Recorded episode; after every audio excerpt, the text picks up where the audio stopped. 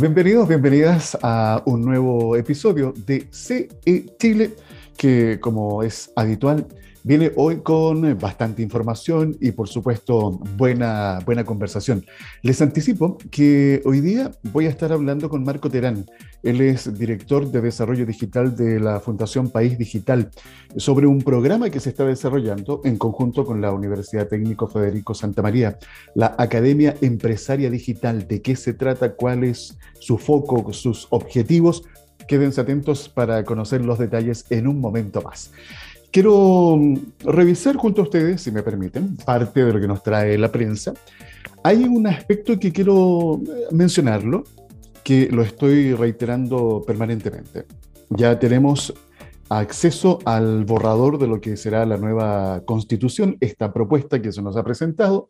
Hay que leer, hay que informarse, ojalá compararlo también con la constitución anterior, escuchar eh, distintas opiniones, leer, informarse para saber bien de qué se trata esta nueva carta que se nos eh, presenta. Y hay un aspecto que me parece interesante ¿eh? de también entender cómo distintas generaciones tienen puesta su mirada en esta nueva constitución. El próximo 4 de septiembre, recordemos que es la fecha, unos 760.000 jóvenes aproximadamente entre 18 y 20 años, ellos también deberán votar en el plebiscito de salida. De ellos, 246.000 tienen 18 años y van a votar por primera vez son los que pasaron, imagínense, estos dos años con clases online, lo que dificultó su eh, socialización, eso es, su salud mental y la conversación sobre temas ciudadanos. Sin embargo, este grupo resultará clave en el próximo referéndum porque ahí está concentrado el clima pro apruebo, según los especialistas. Sus preocupaciones no tienen que ver con el votante clásico, como ustedes, como nosotros en general, los más adultos, esta es su constitución, porque dialoga con derechos sexuales, sociales, culturales, medioambientales, derechos fundamentales para este segmento. Tienen preocupación real por el mundo que van a recibir y saben que de ser aprobada o rechazada la nueva Carta Magna, esta acción regirá sus vidas por los próximos decenios. Interesante, ¿eh? tener esta también información, de ampliar nuestra mirada eh, de que, bueno, aquí todos, porque así se ha dicho, esta nueva carta magna, tiene que ser para todos y para todas. Así que por eso, nuevamente la invitación para que ustedes puedan leer el borrador y vayan a votar informados, ¿ya? Eh, hay una noticia que me llamó la atención por el titular. ¿ah? Usted, no sé si saben que en este minuto se está realizando eh, un encuentro eh, que organiza el Fondo Monetario Internacional, el FMI. Esto se está haciendo en Davos. Y el titular dice, la economía global se enfrenta a su mayor prueba desde la Segunda Guerra Mundial. Así lo advierte el Fondo Monetario Internacional. ¿Por qué me llama la atención? Porque acá lo hemos conversado con nuestro economista, eh, que es panelista estable, Cristian Echeverría, en que aunque suene cliché, ¿eh? la economía eh, pasa por eh, crisis. esto no es novedad. Y recordemos, crisis que hemos vivido, hay muchísimas, uno mirando hacia atrás, la guerra de Vietnam, la guerra en Suecia, tenemos ese proceso de esta inflación que también se vivió hace, en la década del 70. Vale decir, hemos vivido distintas situaciones bastante complejas. Entonces, esto de que sea la peor crisis desde la Segunda Guerra Mundial no deja de llamar la atención. Bueno, para entender el, contexto de la información, quiero hacer la bajada eh, de, esta noticia que la trae CNN eh, en español. Ah, cuando se inauguró este lunes en Davos, esto es Suiza, el primer foro económico mundial que se realiza en persona, vale decir de manera presencial, desde 2020, el FMI dijo que la economía enfrenta quizás su mayor prueba desde la Segunda Guerra Mundial. Enfrentamos una posible eh, confluencia de calamidades, dijo la directora gerente del FMI, Cristalina Georgieva. tenemos los costos de la guerra, porque esta invasión de Rusia a Ucrania ha agravado los efectos de la pandemia del COVID-19, pensando sobre la recuperación económica y avivando la inflación a medida que aumenta el costo de los alimentos y el combustible. Bueno, eh, lo tenemos claro, eh, la restricción o la disminución en el acceso a las materias primas, el impacto que ha tenido, ¿no es cierto?, eh, también esto en la alza de los precios, no solamente en los combustibles, sino que hoy día lo vemos también en los alimentos. Hoy día estamos hablando, ¿no es cierto?, de la alza en los precios del papel higiénico. Estamos eh, hablando de alguna u otra manera de una ola inflacionaria que por supuesto está golpeando no solamente nuestra economía, sino la economía en el planeta. Ahora, dependiendo en el país que uno viva, eh, puede estar sintiendo con mayor o menor intensidad eh, todos los efectos de lo que está sucediendo hoy. Tenemos por una parte este proceso de esta inflación, en donde hay alzas en lo que es las tasas de interés, tenemos una inflación descontrolada y por otro lado poco crecimiento, que por supuesto no es la mejor combinación estas turbulencias del mercado, las restricciones continuas de la cadena de suministro, esto también representa un riesgo. Recordemos lo que está pasando en China, que ahora recién comienza paulatinamente a salir de un proceso de confinamiento muy, pero muy estricto. Eh, tenemos eh, lo que está sucediendo en Corea del Norte, por ejemplo, hoy día. Eh, veía que hay más de 3 millones de personas con este problema de la fiebre. Vale decir, está por otro lado apareciendo la viruela del mono. Eh, que también de alguna u otra forma sigue intensificando los problemas que ya estamos arrastrando eh, post, eh, bueno, no podemos decir post pandemia, porque estamos todavía con la pandemia. Así que la inquietud por la economía está latente, pero a medida, hace mención también el FMI, que los países luchan contra la creciente consternación por la crisis del costo de vida, algunos van en la dirección opuesta, implementando restricciones en el comercio de alimentos y productos agrícolas que pueden exacerbar la escasez y hacer subir los precios a nivel mundial. A principios de este mes, la decisión de la India de prohibir la exportación de trigo disparó el precio del grano, a pesar de que es un exportador relativamente pequeño.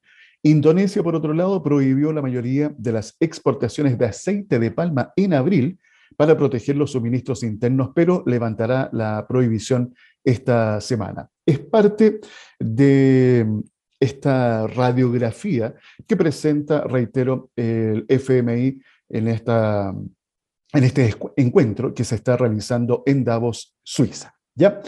Y no es que uno quiera poner acento en las cosas eh, eh, graves que están sucediendo o, preocupantes o negativas, dependiendo de la mirada, pero es una realidad con la cual tenemos también que eh, tomar decisiones. Acá en Chile, volviendo a nuestro mercado, yo les comentaba que ayer creo que se los decía, que Banco Estado presentó, por ejemplo, una nueva propuesta para acceder a créditos hipotecarios bajando la tasa de interés eh, a una tasa fija del 3,85% más UF, lo que puede llevar también a los otros bancos, es la idea, a que sean más competitivos y también todos ofrezcan mejores condiciones para acceder a un crédito hipotecario. Pero ese es uno de los elementos. El otro o los otros son eh, bajar también las barreras de entrada para acceder a un crédito hipotecario.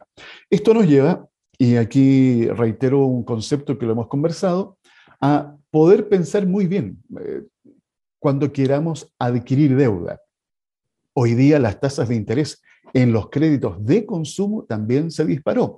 Y esto obviamente se entiende porque el Banco Central, en lo que es aplicación de su tasa de política monetaria, recordemos que ha ido en aumento justamente de esta, de esta tasa de interés.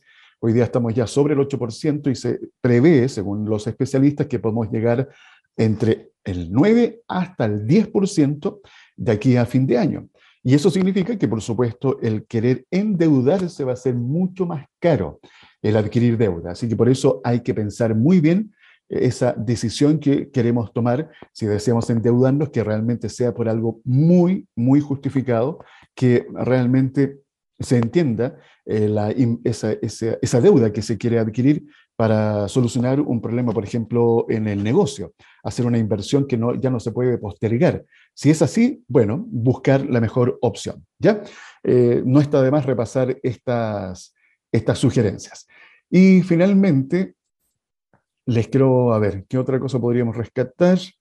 Em, hay un, tema que me llamó la atención que tiene que ver con lo que está pasando con la industria, con la industria del litio. Déjenme ubicar rápidamente, porque aquí hay una situación que va a ser bien interesante de observar de cómo se va a, a desarrollar, que tiene que ver con la participación del Estado en desarrollar la industria, la industria del litio, del litio digo. Y la ministra de Minería espera definir empresa nacional de litio antes de fin de año. Eh, quiero detenerme un momento acá, porque esto creo que es importante porque eh, no podemos, yo creo, seguir haciendo más de lo mismo. Un concepto que conversamos acá permanentemente con eh, Fernando Peirano, nuestro coach empresarial. hacer más de lo mismo hoy día, en los tiempos que estamos viviendo, no significa ya tener los mismos resultados, sino que pueden ser iguales con suerte, pero de ahí hacia abajo. Entonces hay que innovar, hay que hacer cosas distintas, no podemos seguir repitiendo el mismo modelo, por ejemplo, con eh, lo que pasa con el cobre. Tenemos que aquí aplicar mucha más investigación, desarrollo, tenemos que innovar, producir aquí mismo en nuestro país eh, distintos productos que pueden ser derivados del litio.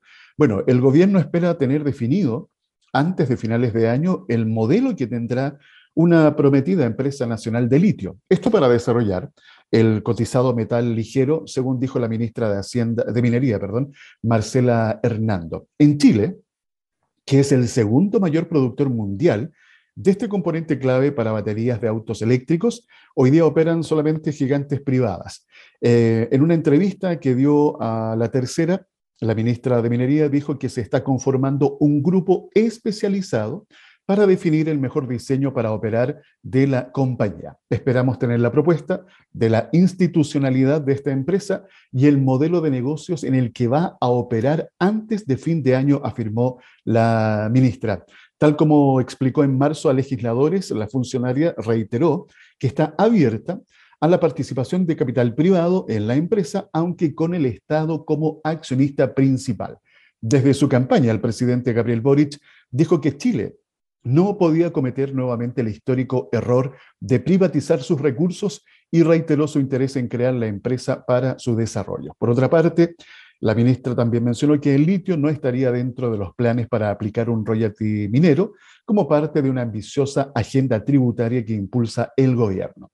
Estos elementos, por supuesto, hay que estudiarlos, analizarlos para poder implementar un modelo de negocio que realmente sea eficiente, que por supuesto aumente el ingreso de flujos para la economía de nuestro país, pero que también nos coloque en otro nivel de desarrollo, de aplicar I más D más I en una industria que por supuesto eh, tiene mucho potencial de crecimiento. Uy, ya, el tiempo me alcanza, así que dejamos hasta acá la revisión de las principales informaciones aquí en CE Chile.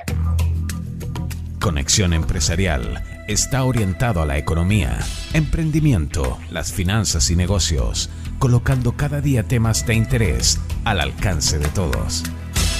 Momento de conversar aquí en CE Chile. Inmediatamente les quiero presentar a nuestro invitado de esta jornada, Marco Terán Aguilar.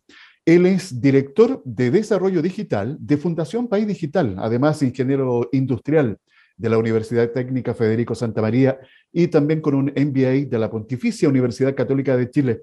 Marco, un gusto en saludarte, muy bienvenido, ¿cómo estás? Muy bien, Alfredo. Eh, muchas gracias por la invitación y también un gran saludo a todas aquellas personas que nos están mirando en todo este lindo litoral central. Eh, oye, sí, quiero hacer. Estudié ahí, entonces. Eh, eh, sí, de la Santa María estudié en la quinta región. Me acuerdo, en la quinta región me acuerdo, todo esto. Eh, lindos momentos, la garúa que se, se da en general. Mm. Esa garúa que hoy día, incluso fíjate que ahora que lo mencionas, eh, Marco, acá en el litoral, bueno, y en otras regiones del país, con esto de la innovación, de ir buscando soluciones a problemáticas como, por ejemplo, hoy día nos presenta la sequía, el cambio climático, la escasez hídrica, oye, es impresionante la cantidad de emprendedores y jóvenes, ¿ah? jóvenes, incluso niños en edad escolar, que han eh, logrado desarrollar a través de la observación cómo capturar, por ejemplo, lo que tú dices, pues, esta garúa, este rocío, y también esto utilizarlo, por ejemplo, en la agricultura. La verdad es que estamos rodeados de mucho talento en nuestro país, eh, Marco. Y lo interesante acá, Alfredo, bueno, yo trabajo, como bien dice, Fundación País Digital, y si bien todas las partes digital, el cambio que se ha producido, esta tendencia de buscar información y hacer, hacerlo tú mismo, eh, esa tendencia de, que permite que cualquier persona, estudiantes, eh, personas que trabajan inclusive y que lo hacen en su tiempo libre, puedan reconocer, buscar por Internet, tener el material para poder hacerlo por este tema de la globalización y eh, generar esas invenciones que tú acabas de mencionar. O sea, el hecho de poder de, tener tanta invención para poder captar la garúa, para poder hacer, eh, eh, no sé, nuevas invenciones, es una de tantas cosas que uno puede asociar gracias a la tecnología y gracias no solamente a la tecnología digital, sino que gracias a la tecnología y los avances del, que están ocurriendo hoy, hoy en día. Así es. Eh, han cambiado las conductas, fíjate, los hábitos en estos últimos años, producto de este cambio obligado, porque no nos quedó otra con la pandemia, y no solamente en Chile, sino en el mundo entero. Y fíjate que aquí es interesante ir observando, Marco, la capacidad de adaptación, la resiliencia que se ha tenido en todo nivel, a nivel personal, en los negocios, en, todas las estructuras de nuestra sociedad, para justamente eh, poder enfrentar estos desafíos y transformarlos en oportunidades. Ustedes desde Fundación País Digital, con una mirada más macro ah, en cada territorio, ¿cómo han ido observando justamente la adopción e introducción de esta digitalización eh, transversal, me imagino que ha sido, eh, Marco? O sea, de hecho ha tenido que ser transversal cada una de las personas, ya sea empresarios, pero también personas comunes y corrientes, como nosotros que tenemos que hacer trámites digitales o pedir eh, certificados, tuvimos que ponernos rápidamente al día con la clave única y hay muchos trámites que puedes hacer con esta clave única. O sea, ya con eso te hace el cambio. Pero eh, hablando aquí con todas las personas que nos están escuchando del litoral central, hay varios de ellos, me imagino que por el tema del COVID dijeron, mira, ¿sabes qué? Aprovechemos este impacto del teletrabajo y empezamos a irnos y a desplegarnos no de las ciudades, sino que empezar a trabajar desde otros lugares. Entonces eso, ¿qué es lo que genera? Es que tú tienes que tener una buena infraestructura tecnológica por un lado y por otro lado una muy buena comunicación con tus pares con el fin de poder lograr buenos resultados. O sea, no basta simplemente con irse y tener buen internet, sino que también tienes que generar todo como una estructura eh, mental también. El hecho de poder tener estos mini descansos, porque si no la pantalla te, te, te, afecta harto. Entonces, claro, efectivamente se ha generado eso, esos cambios y beneficios al final. O sea, si, si, la tecnología te provoca beneficios, entonces hay que tratar de aprovecharlas al máximo. Eh, y bueno, la pandemia nos ha ayudado en eso.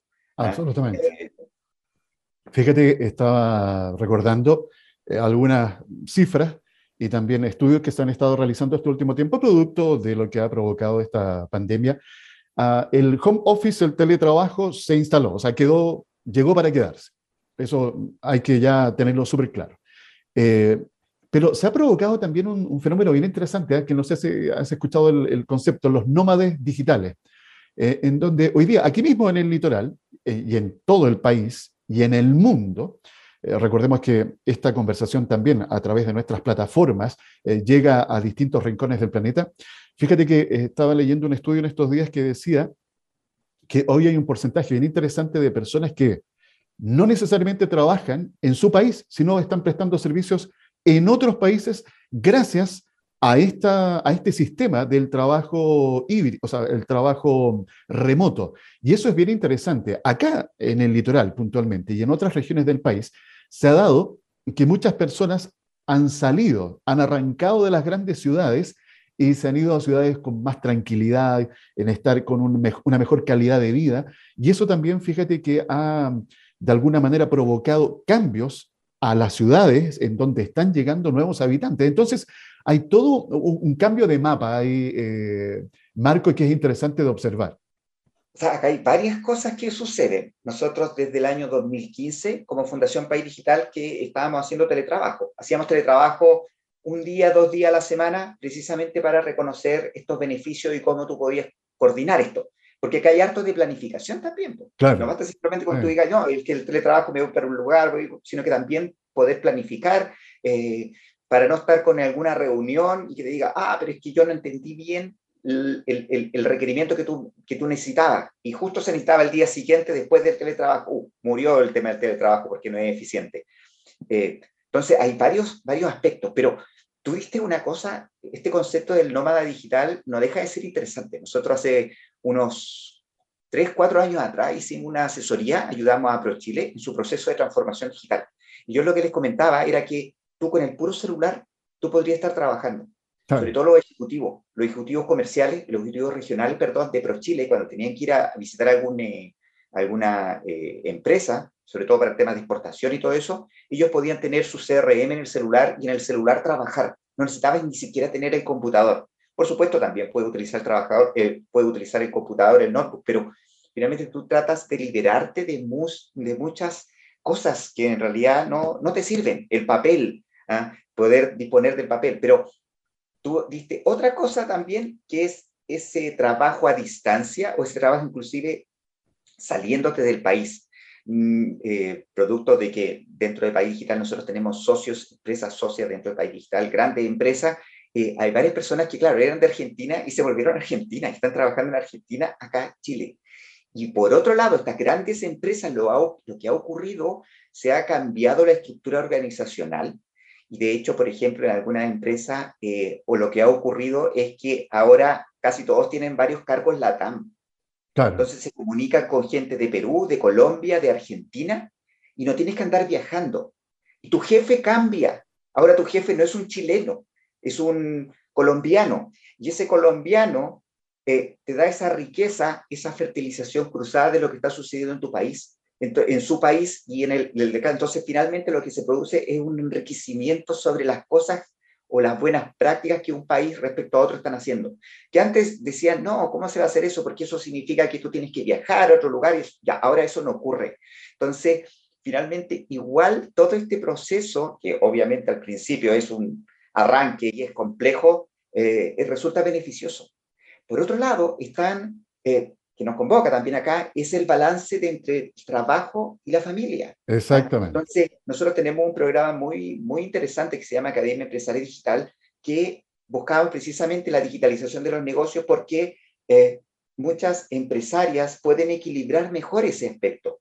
Y ese aspecto se equilibra por un horario donde tú vas a buscar a tus hijos o quieres estar en tus hijos, que es diferente al horario que en realidad tienes que trabajar. Entonces, tú generas ese balance y permite que, vuelvo a indicar, el beneficio de la tecnología realmente se vea palpable. Eh, la pregunta puede ser eh, tal vez obvia, pero creo que es interesante explorarla. ¿Por qué Academia Empresaria Digital, Foco Mujer? Bueno, en realidad fue porque nos invitaron. Eh, en forma coincidente nos invitó el Departamento de Industria de la Universidad Federico Santa María, quienes, quienes están trabajando también con el servicio de la, de la, de la mujer y equidad de género. Entonces, ellos estaban en un proyecto y como nos conocían a nosotros, sabían mucho de herramientas digitales, digitalización, teníamos todo un proceso de sistematización respecto al, al uso de las tecnologías y también éramos cautos eh, porque tú le puedes decir esto a una empresa, pero también somos cautos de decir cuándo tú utilizas la tecnología, no. De hecho, es más, dentro de la práctica que uno siempre recomienda es que no utilice más allá de unas cuatro o cinco herramientas, porque lo contrario, no todo es tecnología. Hay personas que incluso no necesitan un CRM, no necesitan, no necesitan toda una gran tecnología y lo pueden hacer en un Excel. Si tiene una base de datos, un cliente, 100 clientes, ¿para qué te vaya a comprar un CRM si no lo necesitas? ¿Ah? Y así. Bueno, la cuestión es que ellos nos invitaron. Entonces, claro, dijimos, no, seguro lo tenemos que hacer. O sea, ni siquiera lo dudamos porque sabíamos que un proyecto de estas características iba a ayudar a tantas eh, empresarias que en realidad necesitan poder digitalizarse y poder generar ese balance entre, entre el trabajo y obviamente el hogar. De acuerdo. Oye, esto está inserto para que entender bien la figura eh, o está conectado con el programa Reactiva Mujer del Departamento de Industrias de la Universidad Federico Santa María. Exactamente. Y de hecho ellos lo que hicieron fue postular a, Corfo, tuvieron un financiamiento Corfo. Mm. Ya. Así que fue bien, bien bonito, un proyecto bien bonito, porque están todas las diferentes instancias, Servicio de la Mujer, una agencia de fomento, eh, obviamente hay una universidad, estamos nosotros como organización social, por supuesto está el empresariado, porque nos está ayudando también inclusive en desarrollar eh, charlas, hemos tenido a gente de Oracle, de Transbank, que han estado haciendo charlas con el fin de poder promocionar los beneficios que hace la digitalización. Mira, por ejemplo, eh, la digitalización del medio de pago, al menos un 35%, si tú te digitalizas en la parte del pago, al menos un 35% eh, se produce de aumento en los ingresos.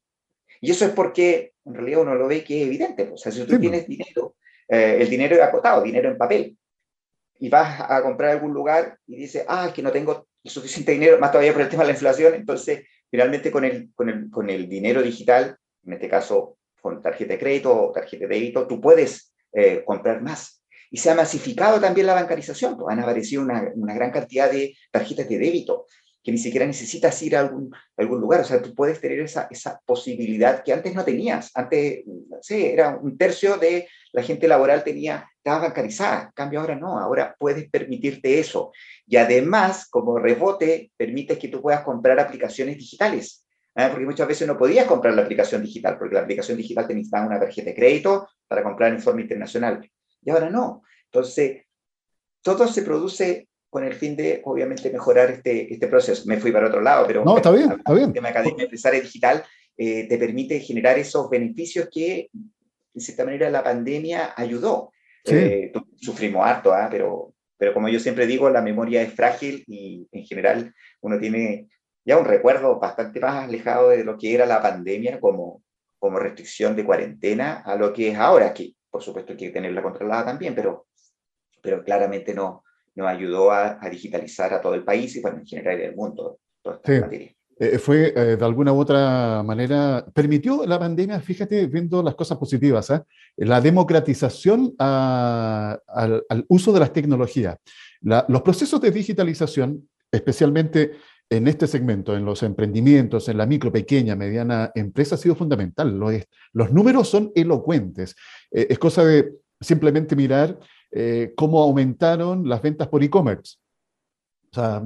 y a pesar de que hubo una baja, que es normal y se entiende, aún así esa baja es alta.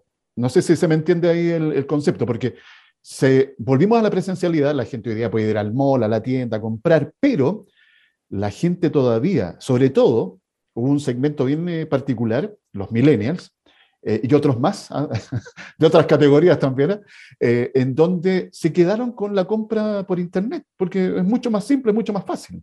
Y fue más eficiente. Además. Está siendo más eficiente en la compra. Por ejemplo, el supermercado. Ahora, imagínate que va a ocurrir unos dos o tres años más. La gente va a seguir comprando en el supermercado digital, en forma online. Exacto. Y es probable que tú compres todas las cosas que no necesitas una gran una gran eh, clasificación, especialización, y finalmente te va a quedar en la casa, compras, te llegan las cosas, y aquellas cosas que son necesarias, donde tienes que ir realmente, las vas a comprar, pero no te va a demorar esa, tarde completa del sábado en comprar. Entonces, finalmente ya tienes hecho el pedido, ya lo tienes guardado. Entonces, eso igual te ahorra tiempo ahorra tiempo en el traslado y además hace mucho más eh, agradable eh, la compra del supermercado, porque uno estaba toda la tarde, todo el sábado, imagínate trabajando de lunes a viernes, el sábado en la tarde, todo el sábado, después ordenando y eso, ahora no, ahora tú llegas, tienes el listado, lo envías, obviamente, aquellas cosas que sean necesario, pero te va a demorar una hora y puedes estar haciendo otras cosas. Entonces, realmente igual te ayuda, ¿ah? eh, te ayuda bastante el hecho de, de, la digitalización y poder ordenarte, ordenar las diferentes cosas que había hecho. En el caso de los negocios pasó lo mismo. O sea, ahí eh, hay varias personas que, claro, eran de, nivel intermedio que se lo saltaron. Y, bueno, obviamente se vieron perjudicadas y tuvieron que hacer un, un, proceso de reconversión en el caso de ellos. Y también eh, se dio de que se dio la importancia de, del, contacto eh, no físico, sino el contacto social. Hay un gran problema que ocurrió que tenían que decir que había un distanciamiento social, que eso fue grave. En realidad lo que había es un distanciamiento físico. Físico, claro. Y ese contacto social es el que, en cierta manera, igual tenemos que empezar a desarrollar. Las tecnologías no ayudan, pero por supuesto hay que volver a, a, esa, a ese calor humano y a esa relación que uno eh, dejó por estos últimos dos, dos, años también. Sí, además que nosotros somos muy de piel, o sea, necesitamos ahí el, el, contacto, el estar ahí con la otra persona que eh, es parte de nuestra forma de ser también. Pero la eh, eficiencia en la compra, como comentábamos, nos permite tener más tiempo para, obviamente, mejorar ese contacto. Entonces también aquí hay una invitación no solamente a aprovechar la tecnología, sino que aprovechar los tiempos que nos da este tema para volver a juntarse. Tú algo es. el tema de resiliencia. Eh, creo que va a suceder en el futuro es que siempre todo se está automatizando, todo va a ser más rápido en cierta manera y la automatización lo que permite es eh, tener más tiempo con la familia, ¿ah? pero también aprovechar lo que la automatización no puede, que es ese contacto, ese pensamiento crítico o pensamiento eh, complejo que te permite obviamente tomar mejores decisiones, poder conversar, poder estar con la familia. Entonces, realmente yo creo que es súper meritorio el hecho de que eh, los beneficios de la tecnología, y por eso Fundación País Digital trabaja en este proyecto como Academia Empresaria Digital para que obviamente empresarias puedan fomentar eso, pero también te comenté ahí diferentes tipos de, de instancias que, que, hemos estado trabajando con gente del gobierno, el caso de ProChile, como les comentaba, eh, o con los negocios per se. Eh, Pasemos a la sala de reuniones de la Academia Empresaria Digital, Marco. Eh, les, recuerdo, les recuerdo a propósito que estamos hablando con Marco Terán Aguilar, director de Desarrollo Digital de Fundación País Digital. Marco, eh, el tema de eh, este programa que se está realizando junto a la Universidad Técnica Federico Santa María y otros entes, me parece bien interesante. Dos cosas quiero hacer el punto. Uno, el, la articulación donde distintos actores de la sociedad se unen para conseguir un objetivo en común. Eso yo creo que es fundamental y este es un muy buen ejemplo que además yo lo conecto con algo que hablamos permanentemente acá y le transmitimos a los empresarios que nos están escuchando, la relevancia de la asociatividad para lograr objetivos en común, Marco. Bueno, de hecho, eh, tú bien dices, eh, muchas veces el empresario eh, quiere mejorar su proyecto, quiere seguir aprendiendo, pero no sabe cómo. Eh, entonces, el hecho de generar esta instancia te ayuda a, aprender y, por, y por, supuesto, a utilizar. Eh, si uno se, va bastante años atrás, cuando la tecnología no era tan así, en general lo que sucedía muchas veces en la plaza, todavía estamos hablando aquí de una ciudad más pequeña, algo así, pero en la plaza se juntaban empresarios y conversaban. Hola, ¿cómo está? De hecho, además, está en la parte del zapatero, eh, y, llegaba, los lo, lo muchas veces lo que hacía era como ese vínculo, ese conclave. Lo que ocurría era que entre ellos se fertilizaban ideas, entre ellos se juntaban, se provocaba esa asociatividad y decía, oh, ¿sabes qué? Que, lo que pasa es que ocurre tal problema, o tengo tal contador que es muy bueno, ya, ok, perfecto. Bueno, eso muchas veces se pierde con la tecnología, pero, pero el tema de la asociatividad ayuda precisamente, no solamente una asociatividad entre academia, gobierno y empresas, sino que esa asociatividad entre empresas. ¿ah? Eh, lo que ha ocurrido ahora es que los pequeños proveedores tienen las competencias eh, suficientes como para poder eh, prestar servicio a grandes empresas. Antes no ocurría eso. ¿Y ocurre por qué? Porque se pueden asociar también entre ellos. pueden homologar servicios, homologar procesos. Entonces, finalmente, aquí también es la invitación de cómo tú puedes, a través de este tipo de programa, conversar, juntarte con otra empresa, ver las cosas que estás haciendo. De hecho, nosotros tenemos otro proyecto bien bonito que se, se llama Pyme Activa Antofagasta, donde incluso hacemos encuentros entre pymes, precisamente para que vuelvan a conversar y se empiecen a forjar estas nuevas ideas. En particular, el, que estamos hablando ahora, que es Academia Empresaria Digital, eh, tiene una serie de módulos, de hecho unos 12 módulos, donde se están enseñando diferentes temas de comercializar eh, en forma digital, la transformación de procesos, por supuesto el tema de empoderamiento pero no hay que eh, olvidar que el tema asociativo, que quizás eh, no está asociado al tema digital, sí está asociado. Eh, a ver, hay casos, no sé, emblemáticos, como por ejemplo un Walmart, ¿ya? Un Walmart que en Estados Unidos, todos sus procesos tenían un determinado ERP. O ERP es un sistema de, de, contabilidad, pero mucho más sofisticado, donde tiene diferentes otros módulos, recursos humanos, finanzas y todo eso. Y los proveedores debían tener ese sistema y capacitarse en eso. Bueno, cuando vino Walmart para acá, hizo lo mismo. De hecho, lo hizo con un financiamiento que se llama un programa de proveedores de Corfo y, generó esa instancia para nivelar la cancha. Pero cuando tú nivelas la cancha, la nivelas para arriba. ¿ah? Entonces, finalmente, la tecnología igual te ayuda en eso. Y aquí ocurre lo mismo. En el caso de Academia Empresaria Digital, también lo que buscamos es nivelar para arriba. ¿Ah? porque al nivelar para arriba lo que permite es tener mejores productos, comercializar en forma digital, en forma eficiente, tener bases de datos de clientes que sean efectivas porque muchas veces uno le llega un mail, a ti también te ha pasado, te llega un mail y uno dice, ah, me llegó este mail, pero ¿para qué me llega si yo no lo necesito? Claro, entonces tú igual tienes que ser consciente en que tienes un demasiado poder, y que ese poder al final te puede venir en contra. Bueno, no es tan de demasiado poder, pero típico que te llega un email y tú dices, pero si yo no, no lo utilizo. Entonces, ahí, buena, buena segmentación, un buen trabajo en base de datos te puede ayudar bastante eh, a, trabajar, a comercializar, a posicionarte frente al resto. Entonces, vuelvo a indicar, o sea, los beneficios eh, que se ven esta, esta sociedad.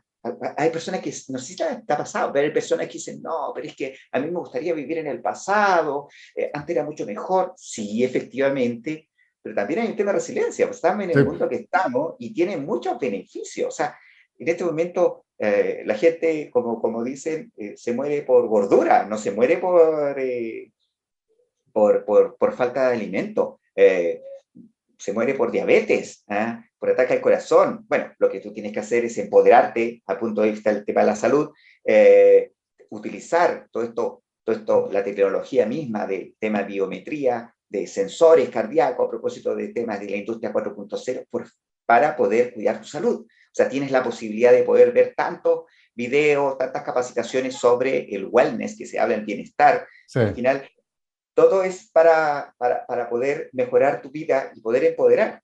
De hecho, es más, la relación médico-paciente, yo siempre digo lo mismo, la relación médico-paciente cambió hace uno, no sé, tres décadas atrás, tú no le podías decir nada al médico, porque no sabías, primero no sabía y segundo es que el médico, el médico era distinto. Ahora no. Ahora tú conversas con él, tú tratas de, ver si tiene alguna dolencia, tratas de estudiar. Bueno, algunos que no, que llegan ahí y se instalan, pero en mi caso particular, cuando yo tengo una dolencia, yo trato de investigar qué pasa, cuáles son los síntomas.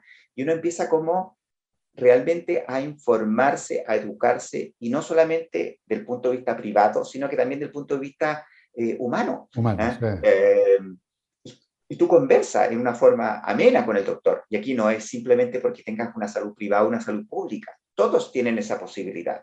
¿ah? Entonces, aquí es la invitación de aprovechar la tecnología, no solamente, por indicar, para la parte de negocio, que está muy bien, pero también empoderarte en la forma en que tú puedes vivir y la forma en que tú puedes convivir con otros. Así es, porque recordemos, yo siempre lo digo, eh, esto conecto muy bien con lo que tú estás eh, diciendo, Marco. Eh, la que lidera una empresa o el que lidera un negocio es persona.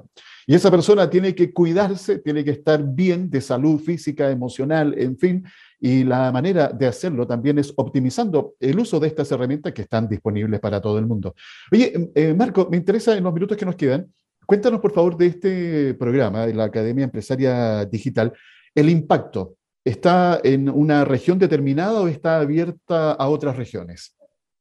Mira, nosotros cuando, cuando se tomó la decisión, porque obviamente nos invitaron y empezamos a desarrollar el proyecto, nosotros dijimos, mira, está bien que esté en la región metropolitana porque es donde se acumula una mayor cantidad de empresarias, pero también dijimos, vamos a estar en Valparaíso y en la Araucanía. Entonces, este es un, es un proyecto que está en esas otras regiones también. ¿ah? Y nosotros estamos impactando en forma muy directa a 60 eh, micro y pequeñas empresas que son lideradas por mujeres, pero eso no quiere decir que también tenemos otros eventos, eventos masivos, donde eh, también desarrollamos masterclasses. ¿ah? De hecho, es más, tenemos un, evento masivo próximo en unas dos semanas más sobre ciberseguridad, ¿ah? eh, y que precisamente lo que busca es recordar los retos de la ciberseguridad y cómo uno puede, eh, desde cosas tan simples, tomar una, una, buena clave, una buena password, hasta obviamente qué eh, herramientas para tu, empresa, para tu empresa debieses utilizar. ¿ah? Y, el proceso per se, porque finalmente tú, tú, lo dijiste, o sea, aquí hay un tema humano. O sea, cuando ocurre este tema de, la, de, de, los hackeos y todo eso es porque uno se equivocó, porque uno fue, no fue atento, no fue cauto en ciertas cosas, no fue cauto en las contraseñas, no fue cauto en que te llegó un mail y te hicieron phishing, que es que te piden ciertos datos y tú dices, pero si este mail no, no es santander.cl, tiene que ser Santander. y además te lo van a enviar. Entonces tú dices, mm, ¿sabes qué? En realidad. Eh, Sospechoso. Precaución. Claro, precaución. Entonces, finalmente, eh, lo que buscamos acá es igual generar esa cultura a la persona. ¿ah? Eh, y tú bien lo decías, nosotros estamos impactando ahí a unas 70 emprendedoras, pero además tenemos una serie de eventos masivos que lo que busca es precisamente acercar la tecnología a todos. Eh, las materias o los conocimientos que se pretenden entregar en esta academia, eh, ¿cuáles son principalmente, Marco?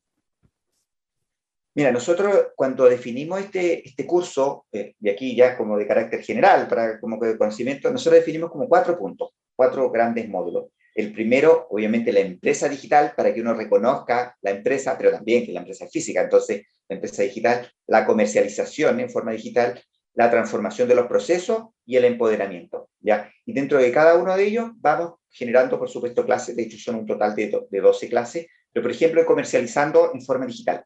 ¿Cómo es el cliente digital? ¿Cómo es el cliente?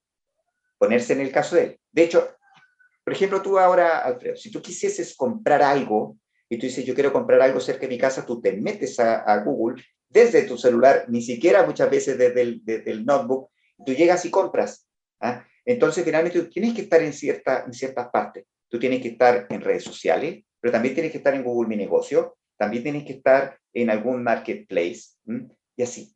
Base de datos, recién conversamos de base de datos cliente, cómo tú puedes desarrollar una buena comercialización en esa materia. Bueno, y así son las diferentes eh, módulos o clases que nosotros estamos desarrollando. Y como comentamos, también hacemos eventos más masivos donde hablamos sobre ciertos temas, sobre innovación, sobre temas de, eh, de hecho que ya pasó, sobre temas de medios de pago, que hicimos con la gente trans, la innovación fue con Oracle, eh, y ahora pronto a ciberseguridad con Fortinet, ¿ah? que es una gran empresa de clase mundial que al final nos dan esos tips, esos consejos para todo tipo de empresarios, pero también para obviamente la gente eh, común y corriente, de poder utilizar la tecnología y no morir en el intento, así un poco eso, o sea, porque la frustración también no deja de ser eh, complejo. Uno dice, ah, sí, la tecnología es muy buena, pero cuando tienes algo, dice, ah, pero bueno, ahí la resiliencia, volviendo a, hablar sobre el, tema de la resiliencia, sirve harto porque uno va aprendiendo, si finalmente la vida es aprender. Eh, y eso, eso es, mejora continua. ¿ah? Estamos ahí permanentemente en ese proceso. Oye, bien interesante porque este tipo de iniciativas permiten a ustedes que nos están escuchando, que tienen un negocio, que tienen una empresa, da lo mismo el tamaño, a que puedan tener un perfil eh, digitalizado que esté en línea con esta industria que estamos hablando con Marco de la industria 4.0 y que obviamente como beneficio eh, les va a abrir nuevas puertas, nuevos mercados para poder llegar con sus productos o servicios. Marco, te dejo los últimos 30 segundos, el tiempo pasó volando y, eh, para que nos compartas alguna última reflexión.